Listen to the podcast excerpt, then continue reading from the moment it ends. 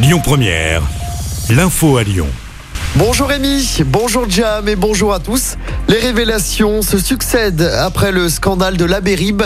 Ce curé décédé en 1994, il est soupçonné d'agression sexuelle, notamment dans le Rhône et dans la Loire.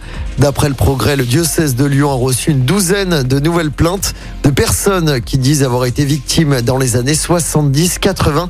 Il y aurait une quinzaine de victimes au total dans notre département.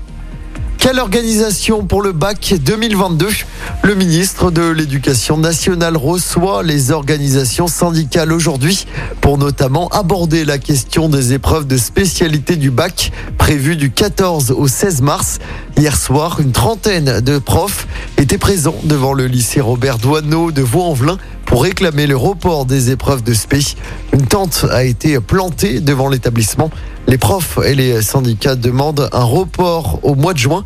La question n'est pas encore tranchée selon Jean-Michel Blanquer. Un homme blessé par balle à la guillotière mercredi soir.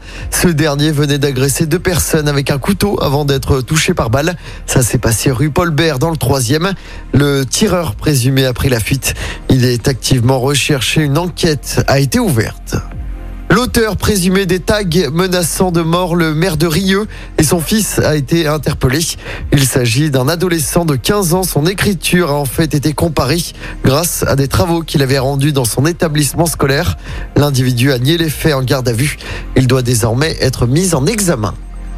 Fini la cigarette devant les écoles à Écully. À la fin des vacances de février, il sera interdit de fumer aux abords des écoles et des crèches. La ville a signé une convention avec le comité de la Ligue contre le cancer.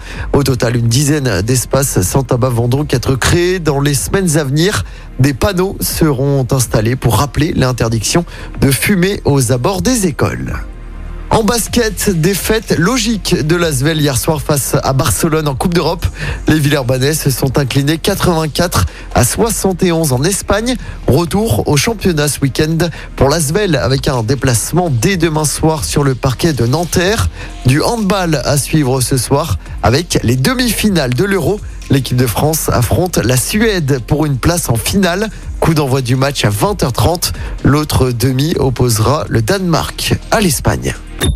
Écoutez votre radio Lyon Première en direct sur l'application Lyon Première, lyonpremière.fr et bien sûr à Lyon sur 90.2 FM et en DAB+. Lyon Première